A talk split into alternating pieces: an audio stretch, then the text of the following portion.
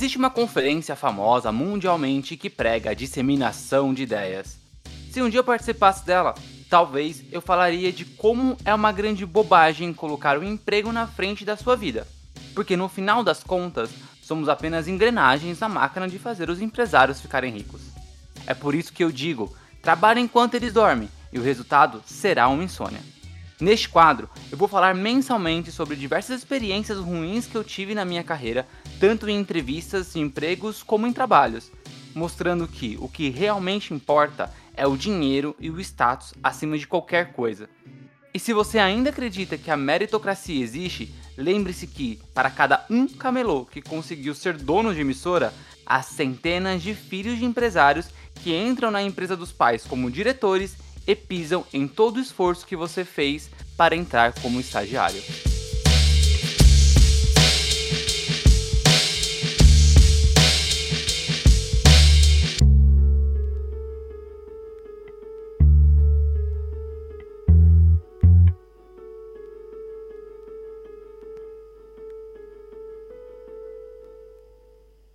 Divergência Criativa apresenta TED.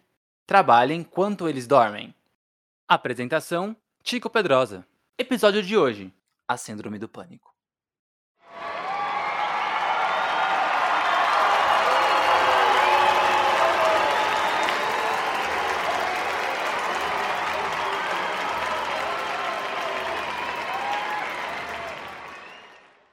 Eu tenho uma história, eu acho que essa é uma é uma das piores histórias assim que eu vou contar aqui nesse quadro, né?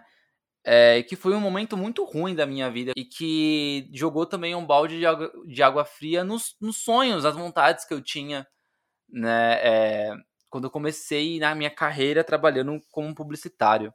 É, primeiramente, acho que seria legal a gente dar um passo para trás e eu queria falar do porquê que eu escolhi a faculdade de publicidade e propaganda. É, eu, eu, escolhi fazer essa faculdade porque eu queria muito escrever, mas eu não queria é, fazer uma faculdade de letras e ter como uma das possíveis opção da aula. Eu também queria dar aula, mas não só dar aula. E, e naquela época, né, ainda muito jovem, o que, que me via sempre em pesquisas era a possibilidade de dar aula. Ser editor, escrever matérias, escrever livros, é, não necessariamente tinha a ver com fazer a faculdade de letras. Né? Então falavam muito sobre a ah, dar aula ou ser acadêmico, pesquisas e etc. Então eu fui para publicidade justamente para escrever comerciais, propagandas e tudo mais. Então eu queria ser redator publicitário. Minha primeira experiência na área, meu primeiro estágio foi na área de atendimento. E meu segundo estágio foi na área de marketing digital dentro de uma editora né? Mas eu não escrevia os textos nem nada, eu ficava na parte de, do marketing digital. Foi só no final da faculdade, ali no último ano, que eu consegui entrar é, na área de redação, sendo estagiário em redação.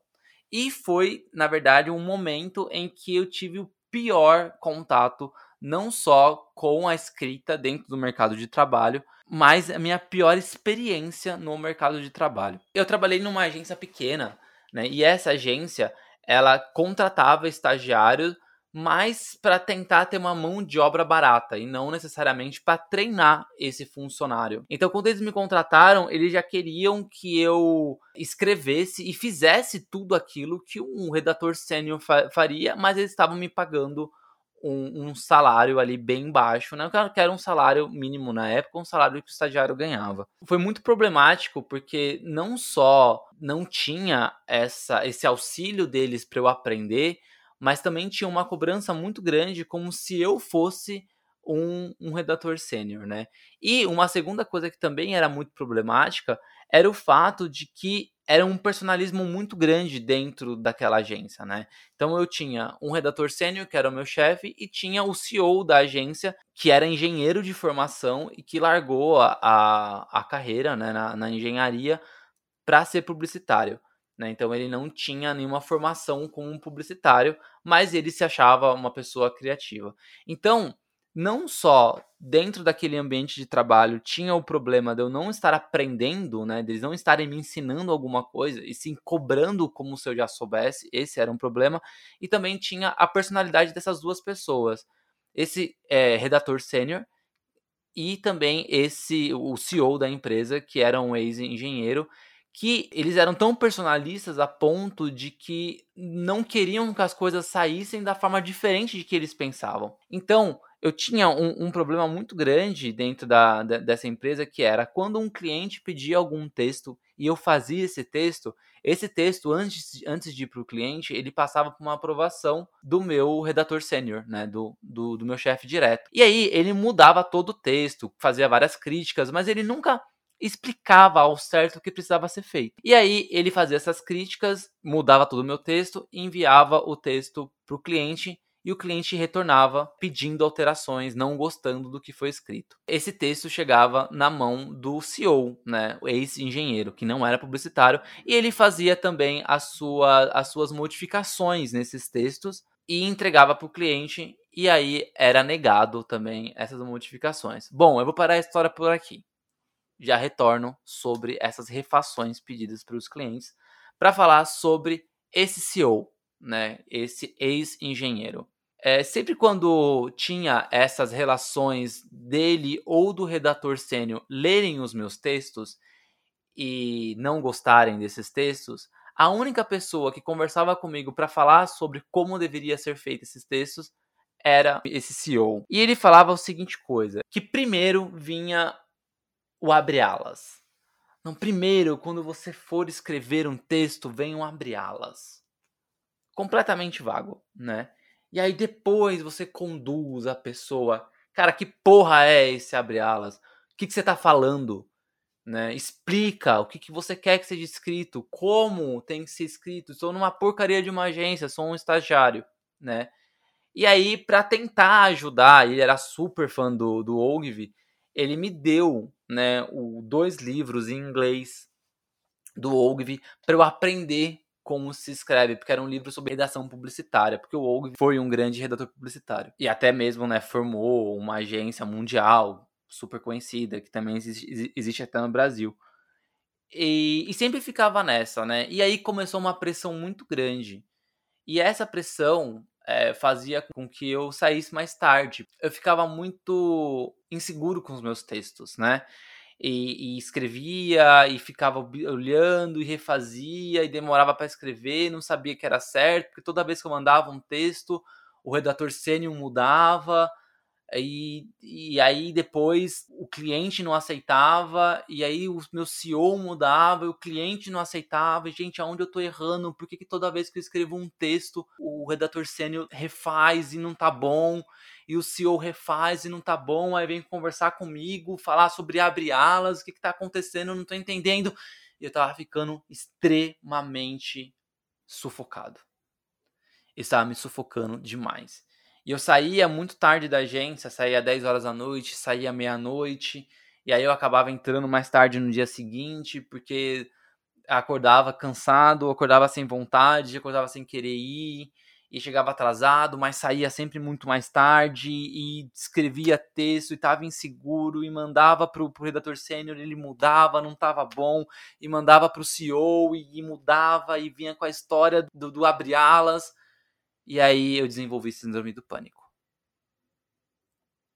Durante um, um tempo eu não conseguia pegar transporte público.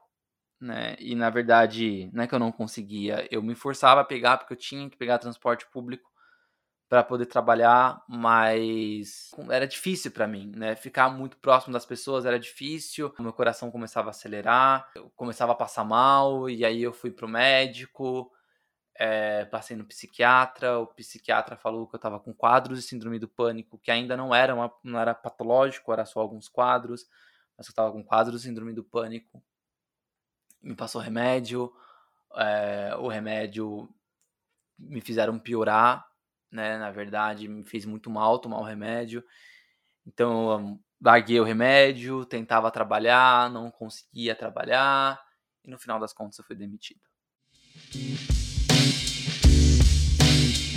para mim foi um alívio, né? Naquele momento eu estava é, em vias de concluir o meu TCC, então foi um momento onde eu consegui focar no TCC da faculdade, que foi uma coisa ótima. A gente ganhou é, quase nota máxima, foi muito bom. Né? Numa época que a faculdade que eu fiz era, é, era bem exigente, né? Hoje ela não é tanto, mas uma época que ela era bem exigente, então foi, foi uma puta nota, foi um puta TCC legal que eu consegui fazer na, na faculdade. Então foi até bom eu ser demitido, porque eu não não fui para né, eu consegui dedicar, me dedicar às outras coisas e depois no começo do ano seguinte eu consegui um emprego. Mas foi muito difícil para mim nesse momento, né? E eu queria compartilhar com vocês um momento que eu parei da história, né? Eu falei na história que eu fazia um texto, né? Eu não podia entregar direto para o cliente, né? O atendimento não podia entregar direto para o cliente. Eu tinha que passar por uma aprovação interna antes. Uh, o redator sênior mudava meu texto, falava que estava ruim. Depois uh, mandava para o cliente, o cliente devolvia, pedia alterações. Depois o CEO da empresa fazia alterações, mandava para o cliente, não estava bom. E sempre quando o CEO pegava esse texto, ele vinha tentar me dar sermãos, falava sobre o abre alas. E ele mandava pro, pro cliente, não passava. Né? E eu tentava refazer esses textos, ficava até mais tarde, refazendo, refazendo, refazendo. Me sentia inseguro, não sabia o que tinha que fazer, não sabia, não me sentia bom o suficiente. No final das contas, geralmente, quando o cliente aprovava um texto, ele aprovava um texto muito parecido com a primeira versão que eu tinha feito. E isso me deixava muito confuso, né? Porque obviamente não era mais o meu texto, né? Já era um texto que já foi já tinha sido modificado duas, três vezes, mas que ele era muito parecido com a primeira versão do que eu fiz, né? E aí eu, eu, eu não conseguia entender aonde eu errava, né? Hoje eu consigo ver que era muito do personalismo dessas duas pessoas que eu trabalhei desse redator sênior e desse CEO ex-engenheiro que não tinha nada de publicitário. Mas naquela época eu não conseguia entender aonde eu errava. Como é que o texto que passou era parecido com o meu? Primeiro, aonde eu errava? Por que eles não estão dizendo o que eu tenho que fazer? Por que eles não falam quais são os erros? Por que essa história do abre alas? E isso foi muito prejudicial. Na verdade, depois disso, eu, eu nunca mais é, quis trabalhar com a, com a agência de publicidade e de fato nunca mais trabalhei e eu nunca mais quis trabalhar diretamente como redator. Trabalho ainda com produção de textos, de outros tipos de textos, em outros contextos da comunicação e do marketing, e até mesmo sendo roteirista de quadrinhos, escritor de livros, como alguns já me conhecem mas nunca mais escrevi nenhum texto para publicidade em si, assim, dentro de uma agência. Foi uma, uma experiência que primeiro jogou uma água num sonho que eu tinha, que era de ser redator publicitário, e também uma experiência que me afastou da escrita publicitária como um todo, assim, da vontade de fazer isso, também me afastou de uma agência de publicidade. Então, eu acho que sim, quem está ouvindo esse podcast, esse, esse, esse quadro, e, e, e passa por algo parecido, né? Se quiser conversar, tamo aí, manda e-mail, divertiçacriativa.gmail.com manda lá na, na, minha DM, arroba Tico Pedrosa, arroba Divergência Criativa. Vamos trocar ideia. Mas você também que está ouvindo isso, mas está numa posição de poder, muito cuidado. Muito cuidado com a forma que você fala, muito cuidado com a forma que você expressa suas vontades, sabe? Muito cuidado para você não ser um escroto filho da puta que vai acabar com o sonho de alguém. Porque isso pode acontecer. Na época eu adoeci, na época a minha insegurança sobre o meu trabalho cresceu muito e teve reflexos, tem reflexos até hoje, né? As minhas escolhas de carreira partiram também dessa experiência ruim. Então muito cuidado, tá? É, muito cuidado para que as suas escolhas personalistas, as suas vontades, não atropelar o sonho de outras pessoas não seja um babaca. E naquela época eu trabalhei com dois babacas. Então muito cuidado para não ser esse tipo de pessoa. O TED de hoje fica por aqui. Mês que vem, na primeira quinta-feira, estou de volta. Até.